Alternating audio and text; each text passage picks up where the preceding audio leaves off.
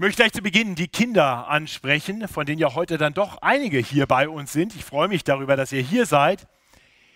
Ich möchte euch fragen, würdet ihr es begrüßen, fändet ihr es toll, wenn ihr zu Hause das Sagen hättet? Und wäre das auch wirklich gut für euch? Also ich kann euch sagen, als ich Teenager war, schon ein paar Tage her, da gab es einen Sänger, den ich ganz besonders toll fand. Den gibt es heute noch, Herbert Grönemeyer. Ähm, als ich Teenager war, kam der mit einem Lied raus, das ich damals richtig klasse fand. Das heißt nämlich Kinder an die Macht.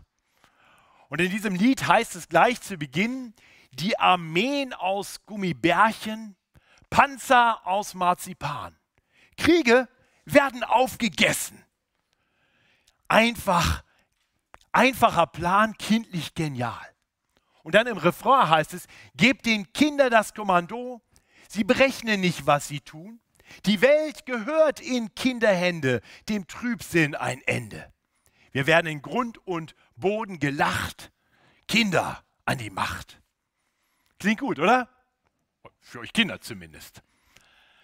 Nun, aber um zu erkennen, ob das wirklich so eine gute Idee ist, wollen wir auf den hören, der immer am besten weiß, was wirklich gut ist. Und das sind nicht eure Eltern, das ist Gott. Gottes Wort spricht genau zu dieser Frage. Im Epheserbrief, den wir schon seit einigen Monaten miteinander studieren, haben wir ab Kapitel 4 die zweite Hälfte, in der erklärt wird, dass wir Christen unser Leben so führen sollen, dass es unserer Berufung entsprechend ist. Ein gottwürdiges Leben, unserer Berufung als Kinder Gottes. Äh, dabei wird deutlich, dass wir unser Leben in der Liebe leben sollen, so wie Christus die Gemeinde geliebt hat. Wir sollen danach streben, Kinder des Lichts zu sein und nichts zu tun haben mit der Finsternis, mit den finsteren Werken. Und in dem Abschnitt, in dem wir uns jetzt befinden, wird deutlich, dass ein solches Leben auch etwas zu tun hat mit den Beziehungen, in denen wir stehen. Letzte Woche hat Matthias Mockler darüber gepredigt, dass die eheliche Beziehung in einer gewissen Weise gelebt werden sollte, gerade von Christen, weil das dann gut und richtig ist. Und er hatte gezeigt, dass das Miteinander von Ehemann und Ehefrau etwas widerspiegeln soll, wirklich vom Evangelium, von einer großen, tiefen geistlichen Wahrheit. Nun, heute kommen wir zu Kapitel 6, Epheser 6, die ersten vier Verse. Und da geht es um das Miteinander von Kindern und ihren Eltern. Und wir werden sehen, dass auch diese Beziehung etwas zeigen soll. Über diese Beziehung hinaus etwas zeigen soll von der Beziehung, die Gott zu uns Menschen hat. Wir sollen etwas über Gott lernen von diesen Versen. Und so möchte ich uns den Predigtext lesen, Epheser 6, Kapitel 6, die Verse 1 bis 4. Für die, die vielleicht nicht so oft in der Bibel lesen, wenn wir äh, Epheser 6, 1 bis 4 sagen, dann meinen wir mit 6 die große Zahl, wenn ihr in die Bibel schaut, heute im hinteren Teil, Seite 224 und 25, dann ist das die große Zahl 6, das sind die sogenannten Kapiteleinteilungen, die vorgenommen wurden, damit wir einfach wissen, über was wir hier reden. Und dann sind die Sätze so durchnummeriert, das sind die sogenannten Verse und da die ersten vier. Also bei der großen Zahl 6 ganz unten auf Seite 224 und dann bis in den oberen Bereich in der linken Spalte von Seite 225. Dort lesen wir den Predigtext. Ich lese uns. Ihr Kinder seid gehorsam euren Eltern in dem Herrn. Denn das ist Recht. Ihre Vater und Mutter. Das ist das erste Gebot, das eine Verheißung hat, auf das dir es wohlgehe und du lange lebest auf Erden. Und ihr Väter, reizt eure Kinder nicht zum Zorn, sondern erzieht sie in der Zucht und der Mahnung des Herrn. Ja, wir sehen also in diesem Text werden Kinder angesprochen und Väter. Nun ist mir klar, dass eine ganze Reihe unter uns weder in die eine noch in die andere Kategorie fallen. Wir sind zwar alle irgendwie Kinder, aber hier geht es offensichtlich um Kinder, die noch im Elternhaus leben. Aber ich möchte uns ermutigen, auch wenn du vielleicht nicht aktuell als Kind in einem Elternhaus lebst oder als Vater ein Kind erziehst, dass du diese Verse hörst und sie zu dir sprechen lässt. Denn dieser Text, wenngleich er zuerst einmal Kinder und Väter anspricht, spricht letztendlich uns alle an. Denn wir alle sind vor allem auch Kinder Gottes, wenn wir Christen sind. Und Gott will uns weiter erziehen. Das heißt, wir können etwas lernen darüber, wie wir Gott gegenüber leben sollen. Und wir können etwas lernen über unseren himmlischen Vater. Und so möchte ich beten, dass Gott uns hilft, dass wir sein Wort genau so hören. Himmlischer Vater, so kommen wir zu dir als deine Kinder. Und wir bitten dich, dass du uns Ohren gibst zu hören. Und dass du uns Herzen gibst, die dir gerne gehorsam sind. Sodass wir nicht nur Hörer deines Wortes bleiben, sondern auch zu Tätern deines Wortes werden. So wirke du nun und sprich zu uns. Das bitten wir in Jesu Namen. Amen. In den ersten drei Versen lesen wir Worte, die sich direkt an euch Kinder richten. Der Auftrag ist klar, gleich zu Beginn. Ihr Kinder seid gehorsam euren Eltern. Also nicht gebt den Kindern das Kommando. Nein, die Eltern haben das Kommando und das ist gut und richtig so. Es heißt hier dann weiter, ihr Kinder seid gehorsam euren Eltern in dem Herrn. Das heißt, es spricht vor allem die Kinder an, die sagen, ich kenne Jesus Christus als meinen Herrn. Ich hoffe, du kennst Jesus so. Dieses in dem Herrn klingt ein bisschen komisch. Ähm, Paulus hat das schon am Anfang seines Briefes erklärt, dass wir Christen durch den Glauben in Christus sind. Und vielleicht kann man sich das ganz gut vorstellen. Worum es hier geht, ist, dass wir, die Kinder, aber auch wir alle, zu Christus kommen, quasi uns ihm so anvertrauen, dass wir in ihm geborgen sind. So wie wenn ein Kind in die Arme des liebenden Vaters oder der liebenden Mutter läuft und dann so umarmt wird und dann bist du als Kind quasi in dem Vater, in der Mutter, umhüllt davon, geborgen bei ihm oder ihr. Und, und so sollen wir zu Christus kommen, nicht unbedingt physisch, das geht nicht mehr, weil Jesus aufgefahren ist und im Himmel zur Rechten Gottes sitzt, aber, aber wir sollen zu ihm kommen, indem wir uns ihm anvertrauen, indem wir zu ihm beten und wirklich sagen, ich möchte dir vertrauen, lieber Herr Jesus. Das ist der Auftrag an alle Kinder und alle Erwachsenen, das ist der Auftrag an uns alle. Einst, als Jesus noch hier auf Erden wandelte, brachten Eltern ihre Kinder zu Jesus und die liefen im Vertrauen zu Jesus, weil Jesus so toll war. Und Jesus nahm sie in den Arm und segnete sie und sagte dann zu den umstehenden Erwachsenen, so müsst ihr alle zu mir kommen. Denn solchen gehört das Reich Gottes. Solche sind wirklich in mir, die sich mir so ganz anvertrauen. Ich hoffe, das haben wir alle getan. Ich hoffe, wir können alle sagen, wir sind in Christus.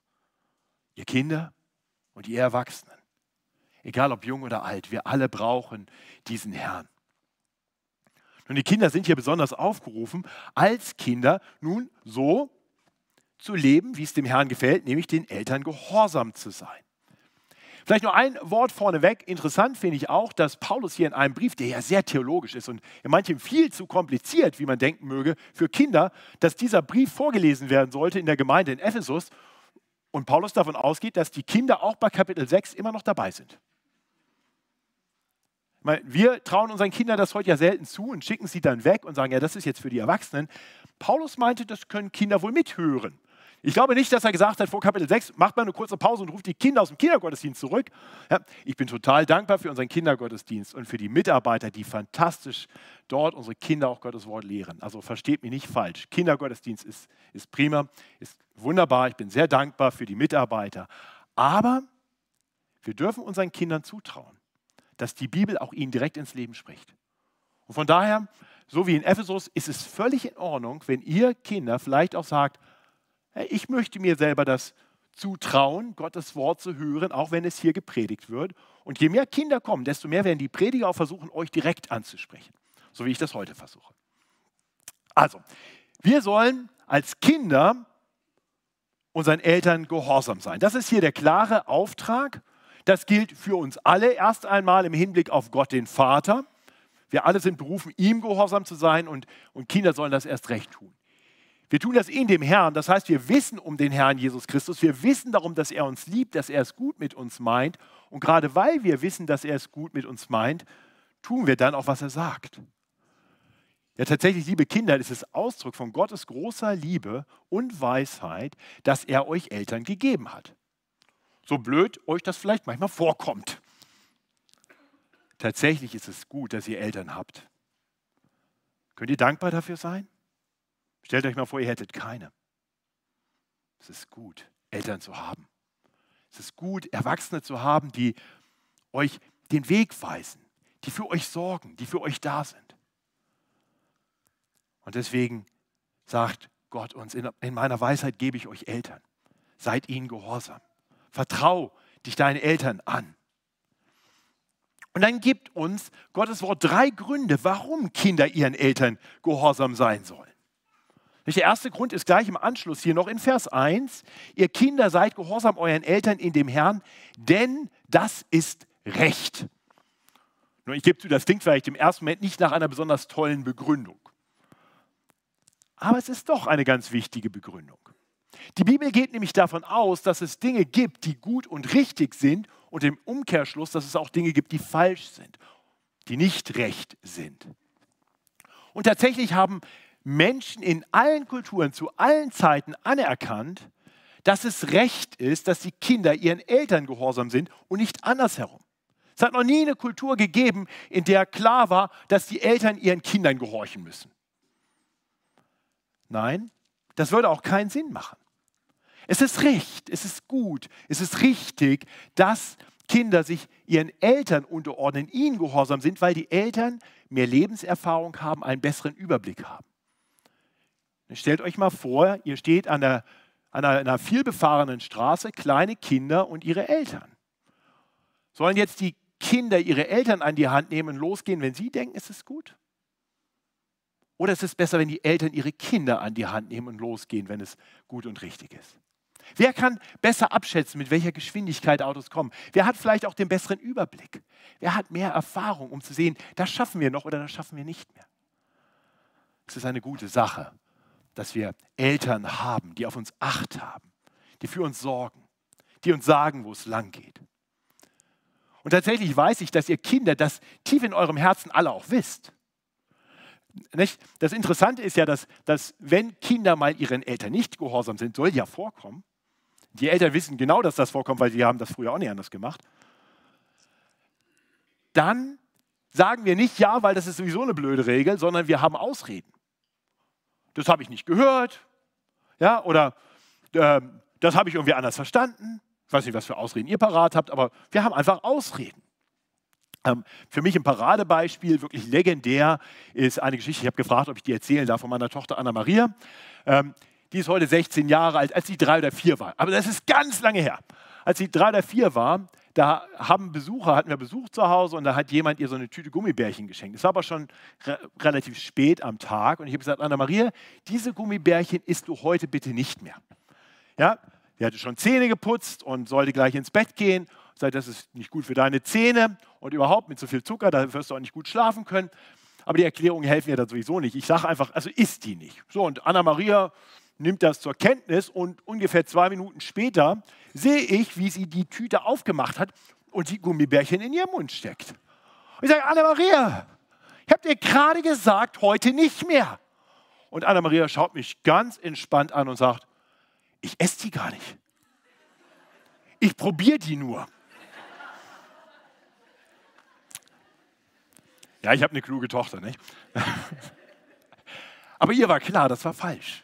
Es ist recht, Vater und Mutter zu gehorchen. Das ist das Erste, was uns Paulus hier sagt. Und dann fährt er fort und führt weiter aus, und das ist die zweite Begründung, dass es nicht nur Recht ist, sondern dass es konkret ein Gebot von Gott ist. So lesen wir zu Beginn von Vers 2 ein Zitat aus den zehn Geboten, die wir gerade in der Textlesung schon gehört haben, aus dem fünften Buch Mose. Ehre Vater und Mutter. Ich sagte, das ist das erste Gebot, das eine Verheißung hat. Also dieses Gebot, Ehre Vater und Mutter, geht sicher noch ein bisschen hinaus über das, seid gehorsam euren Eltern. Und hier wird deutlich, dass man auf unterschiedliche Art und Weise noch gehorsam sein könnte. Ich kann ja gehorsam sein, indem ich sage, immer deine blöden Aufträge an mich. Und dann machst du das irgendwann, vielleicht wenn es gar nicht mehr anders geht. Da warst du irgendwie noch gehorsam, aber du hast deine Eltern nicht geehrt. Ehre Vater und Mutter heißt, dass du sie wirklich respektierst, dass du höflich tust, was sie sagen. Das ist eine Tugend, die heute ein bisschen verloren gegangen ist. Aber, aber dieses höflich, respektvoll anzuerkennen, wenn deine Eltern dir etwas sagen, was nicht völlig absurd ist, sondern was irgendwie zu Recht von ihnen erwartet werden kann, dann tu es. Tu es und ehre deine Eltern. Erkenne an, die sind dir gegeben. Von Gott, der es gut mit dir meint. Darum geht's. Und Paulus macht deutlich, das ist nicht irgendwie nur eine Regel, die sich irgendwer mal ausgedacht hat. Das ist Teil der zehn Gebote. Das ist das Gesetz schlechthin. Es gibt nicht, nichts Wichtigeres als diese zehn Gebote. Die Bibel kennt noch viele andere Gebote, aber das sind die zehn wichtigsten. Und es gibt ein Gebot, das sich konkret an euch Kinder richtet. Dieses eine Gebot ist Ehre Vater und Mutter. Es ist interessant, sich mal zu überlegen, wo genau das steht in der Anordnung. Wir haben erstmal einige Gebote, die richten sich an, an alle, Gläubigen im Hinblick auf Gott. Wir sollen Gott anerkennen. Wir sollen keinen anderen Gott haben. Wir sollen uns keine Bilder von Gott machen. Wir, wir sollen Gottes Tag ehren. Es geht darum, dass wir Gott respektieren. Und dann schon direkt nach den Anordnungen, wie wir uns Gott gegenüber verhalten sollen, kommt die Anordnung, wie sich Kinder gegenüber ihren Eltern verhalten sollen. Das kommt noch vor, auch nicht ganz unwesentlichen Geboten, wie du sollst nicht töten. Du sollst nicht Ehe brechen, du sollst nicht stehlen. Ja, ich hoffe, euch wird klar, das ist nicht irgendwie so ein Gebot. Das ist ein ganz wichtiges, ein ganz zentrales Gebot, was Gott uns gibt. Das eine Gebot, das direkt Kinder anspricht.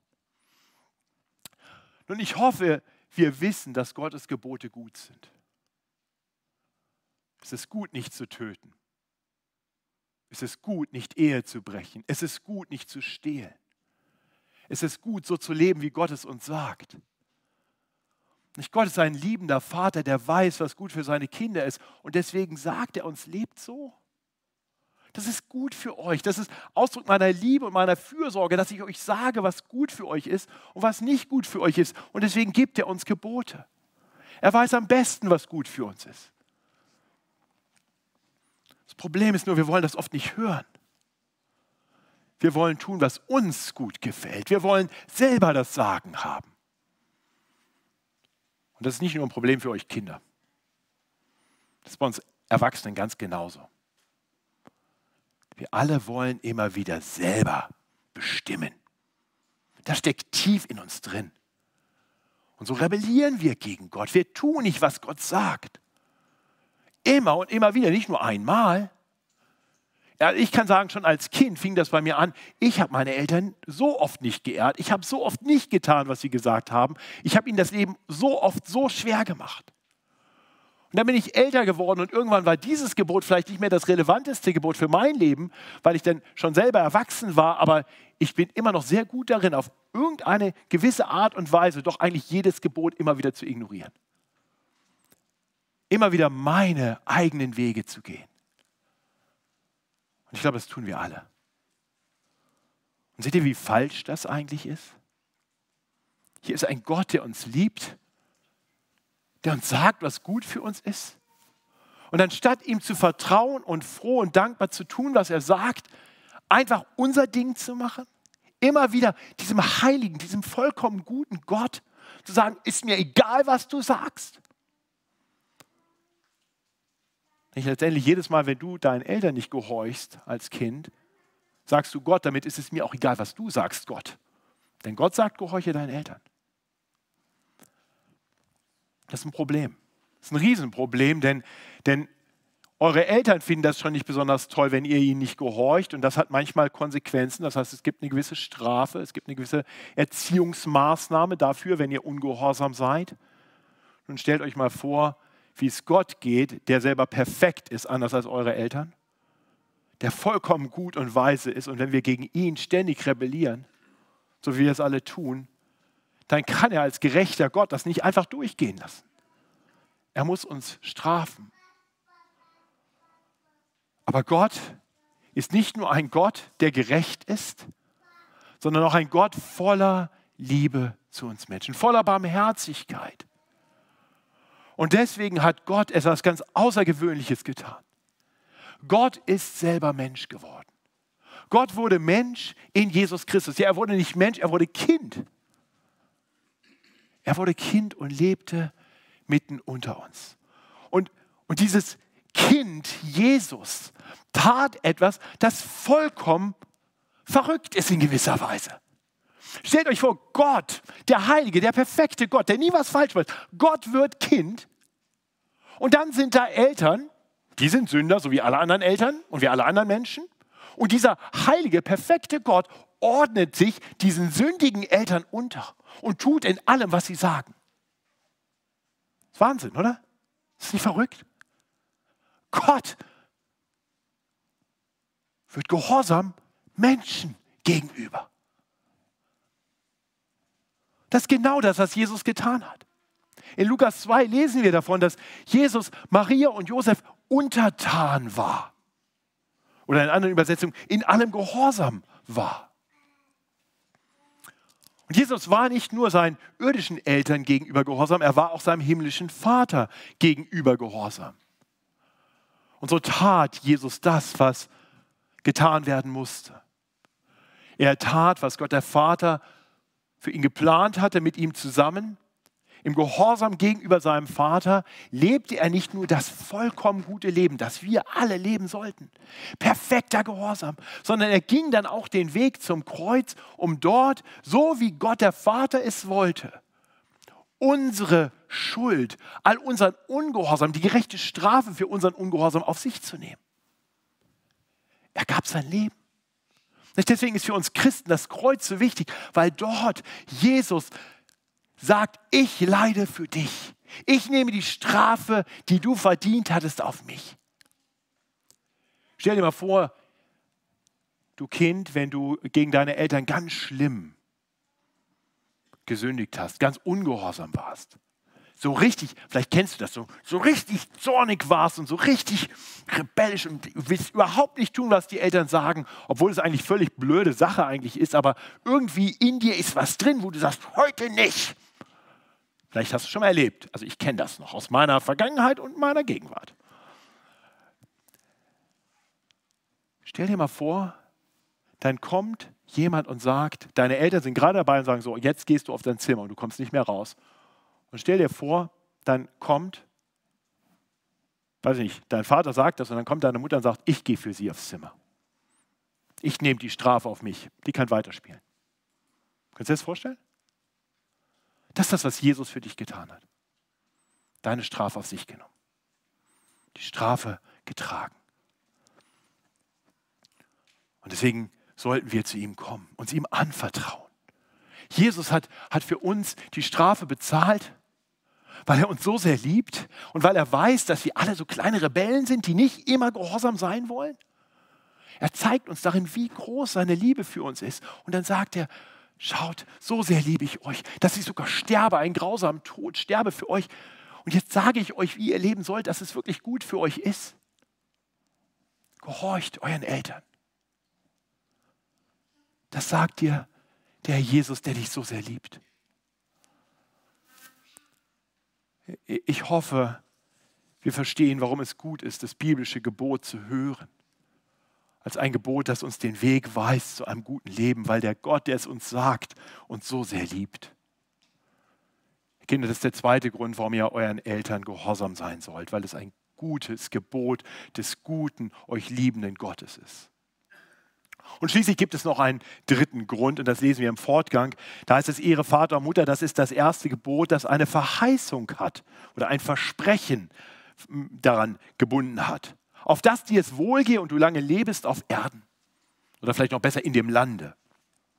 Dieses Versprechen, das haben wir vorhin gehört, hatte Gott den Kindern aus dem Volk Israel gegeben. Er hatte dieses Volk gerettet aus der Sklaverei in Ägypten. Ihr kennt vielleicht noch die Geschichte mit den zehn Plagen und Mose und der sie dann durch Schilfmeer durchgeführt hatte. Und dann kamen sie in die Wüste, bevor sie in ein wunderbares Land gehen sollten. Und in diesem Land sollten die sollte das Volk Gottes dann leben und ganz viel Reichtum und Herrlichkeit erleben.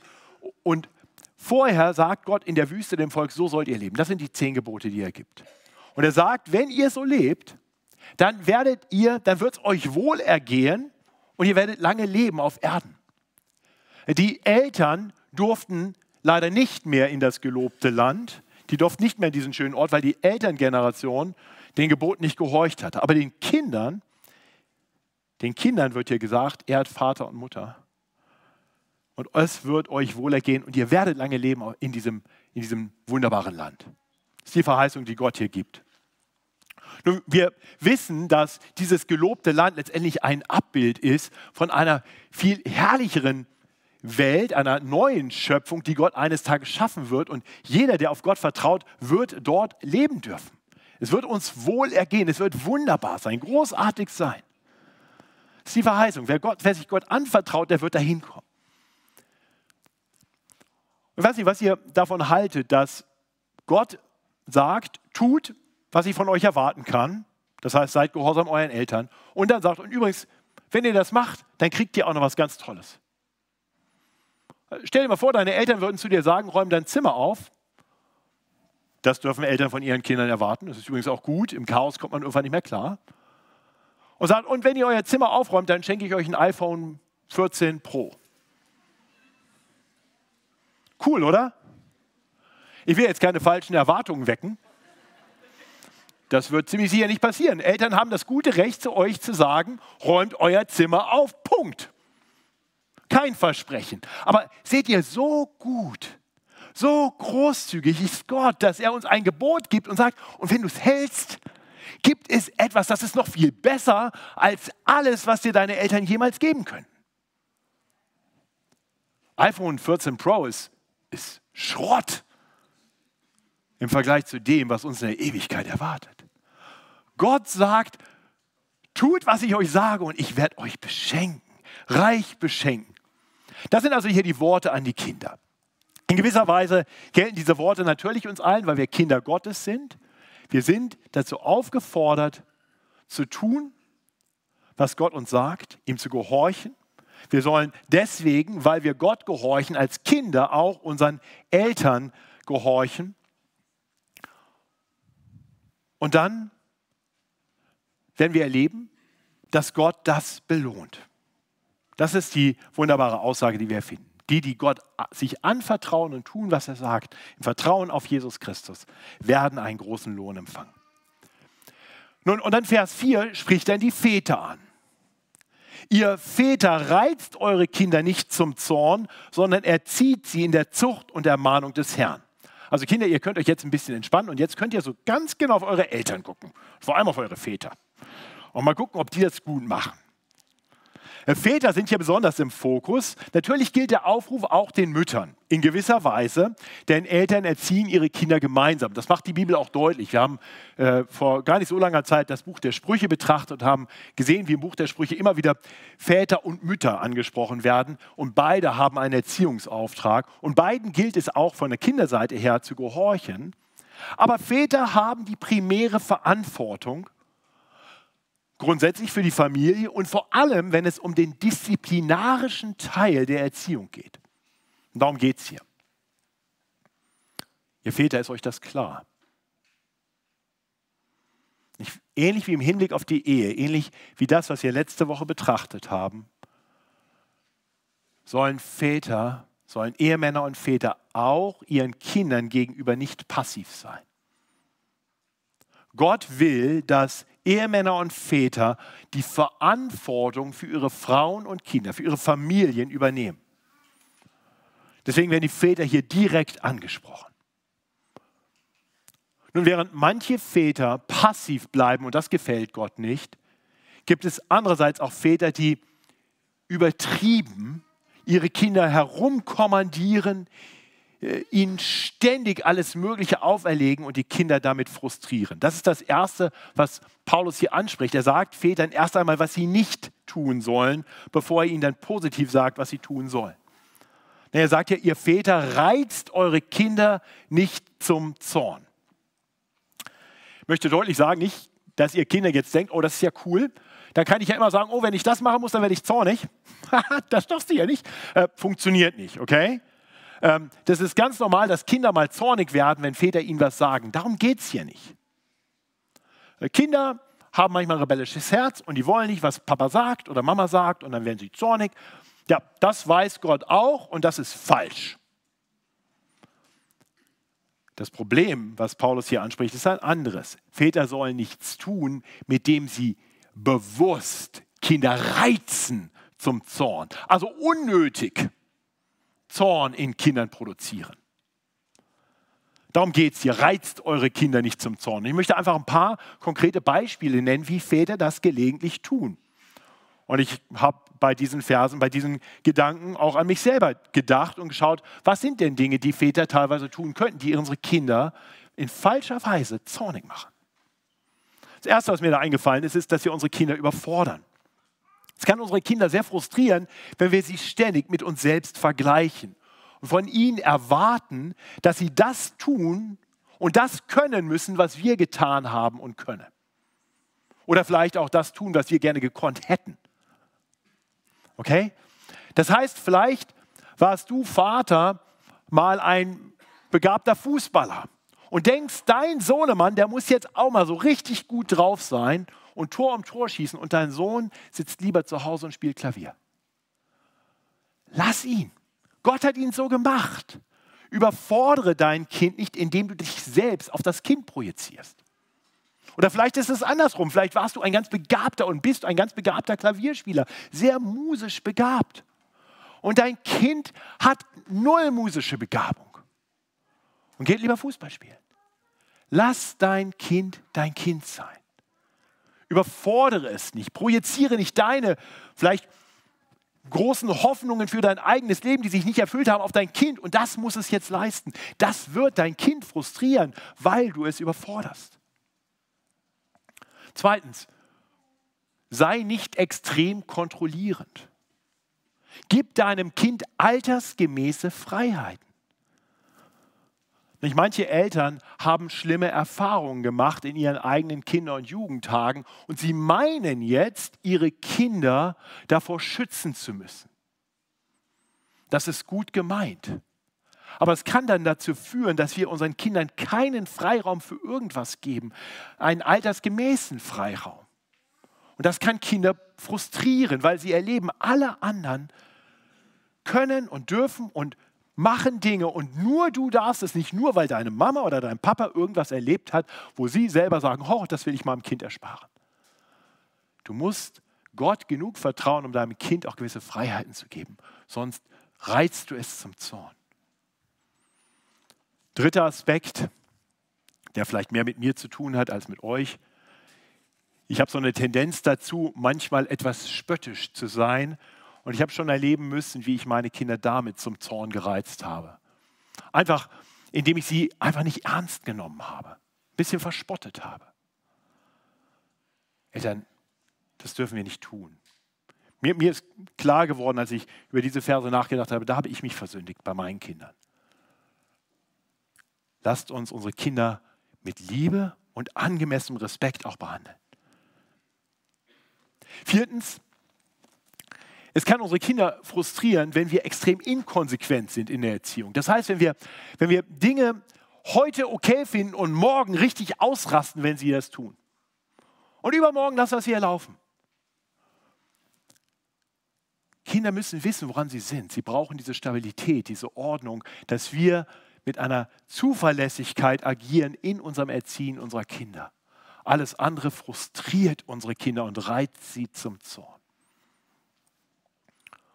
Schließlich und letztens, wir sollten darauf Acht haben, dass wir in allem, was wir vielleicht auch unseren Kindern sagen müssen, wie wir sie vielleicht auch disziplinieren müssen, dass wir das nie selber im Zorn tun. Zorn produziert Zorn. Väter, seht zu, dass ihr eure Herzen im Griff habt. Euer Auftrag ist, eure Kinder zu erziehen in Liebe, so wie unser liebender Vater uns erzieht. Wenn du ein Problem mit Zorn hast, dann vertrau dich jemandem an.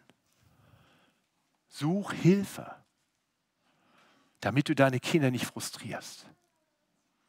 Ja, es ist gut und richtig, unsere Kinder zu züchtigen in der Zucht des Herrn, aber sie nicht zum Zorn zu reizen.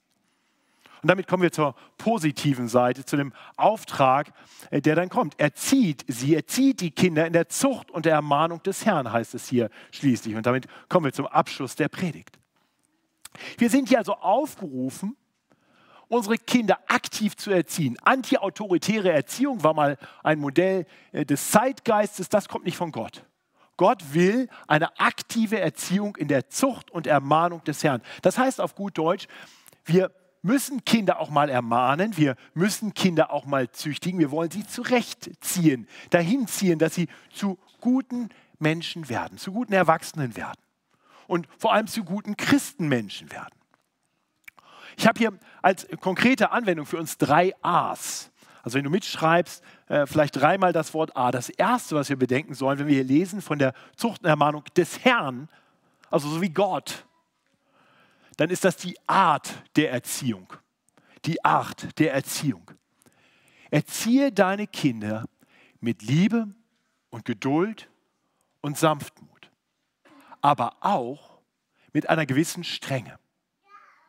Denn so ist unser Gott. Voller Liebe, sanftmütig und geduldig, aber auch mit einer gewissen Strenge. Denn sonst laufen die Kinder aus dem Ruder, sonst haben sie keine Orientierung. Wir müssen ihnen Orientierung geben. Es braucht diese gesunde Balance. Und Liebe und Strenge stehen nicht in einem Widerspruch zueinander. Ich hoffe, das ist uns klar. Der Hebräerbrief lehrt uns in, in Hebräer 12, dass Gott uns erzieht, weil er uns liebt, weil er seine Kinder liebt. Und zwar nicht nur die Kinder, sondern auch uns Erwachsenen, dass er uns erzieht mit Zucht, mit Züchtigung. Ein Vater züchtigt seine Kinder, weil, gerade weil er sie liebt und es gut mit ihnen meint. Also orientiere dich der, an der Art Gottes mit uns, so wie Gott uns erzieht, durch sein Wort. Das hat durchaus ermahnenden Charakter. Äh, Gott sendet züchtigende Dinge in unser Leben, um uns hinzuführen zu einem Leben, das gut ist und ihn ehrt. Und so sollten wir Väter unsere Kinder erziehen. Das zweite ist Agenda. Mach Gottes Agenda zu deiner Agenda in der Kindererziehung. Ja, wir sollten als Väter ganz bewusst verstehen und als Eltern auch allgemein verstehen, dass wir als Repräsentanten, als Vertreter Gottes unseren Kindern gegenüber agieren. Gott hat uns die Kinder anvertraut, damit wir sie in seinem Sinne erziehen. Das heißt, wir haben kein Recht darauf, eine eigene Agenda im Hinblick auf unsere Kinder zu haben. Es ist auch falsch, einfach die Agenda der Welt zu übernehmen und sagen, das Wichtigste bei der Erziehung der Kinder ist gute Noten in der Schule. Wo steht das bitte in der Bibel? Ich habe nichts gegen gute Noten in der Schule, aber es ist nicht das Entscheidende. Das Entscheidende ist, dass wir unsere Kinder zu Gott hinbringen. Da wollen wir sie hinführen, denn Gott möchte unsere Kinder bei sich haben. Das muss unsere Agenda sein. Das heißt, ist uns wirklich das wichtig, was Gott wichtig ist im Hinblick auf unsere Kinder? Das darf uns mal herausfordern. Mich persönlich fordert das heraus, weil ich ganz oft nicht darüber nachdenke, was jetzt Gottes Agenda wäre, was Gott jetzt gerade gefallen würde im Hinblick auf meine Kindererziehung. Ganz ehrlich, manchmal will ich einfach meine Ruhe haben, möglichst keinen Stress haben. Aber das ist nicht Gottes Weg. Also in der Art und in der Agenda Lasst uns so handeln, wie Gott es möchte, wie es Gott gefällt. Und das bringt uns wirklich zum dritten A, nämlich zum Abbild. Als Eltern und vor allem als Väter sollten wir unseren Kindern gegenüber Abbilder sein Gottes. Wir sollten unseren Kindern helfen, Gott den Vater zu erkennen in uns. Wir sind unseren Kindern gegeben worden als Väter, als Eltern, um den himmlischen Vater zu repräsentieren. Können deine Kinder etwas von Gott erkennen in der Art und in der Agenda, wie du deine Kinder erziehst? Ganz schön herausfordernd, oder? Ich weiß nicht, ob du über dein Vatersein oder über dein Elternsein schon so nachgedacht hast. Können deine Kinder etwas von Gott erkennen? Als Pastor finde ich es immer wieder wirklich ganz traurig, wenn ich Christen treffe, die mir sagen, also Jesus habe ich sehr lieb, aber mit Gott dem Vater kann ich irgendwie nichts anfangen, weil ich selber so einen, einen schlimmen Vater hatte. Das kommt leider häufiger vor. Ich wünsche mir für meine Kinder und ich wünsche uns für die Kinder unserer Gemeinde, dass kein Kind hier aufwächst, das eines Tages Probleme hat mit Gott dem Vater, weil sie sagen, den Vater, den ich erlebt habe, der war nicht gut. Väter, lasst das eine Herausforderung sein für uns, unsere Kinder so zu erziehen. Und ihr Lieben, so können wir als Familien als Eltern und Kinder in unserer Berufung leben und dabei unserer Umwelt ein wunderbares Zeugnis geben von unserem wunderbaren Gott. Kinder, indem ihr euren Mitschülern, euren Freunden vorlebt, ich gehorche meinen Eltern. Ihr findet das vielleicht uncool, ihr denkt, es ist cool, möglichst freche Dinge den Eltern zu sagen. Ich erkenne an, dass es einen besseren Weg gibt. Das wird Aufmerksamkeit erregen, das wird Fragen aufwerfen und ihr könnt sagen, ich tue das, weil ich weiß, dass Gott mir meine Eltern gegeben hat als ein Geschenk. Zeugnishaft.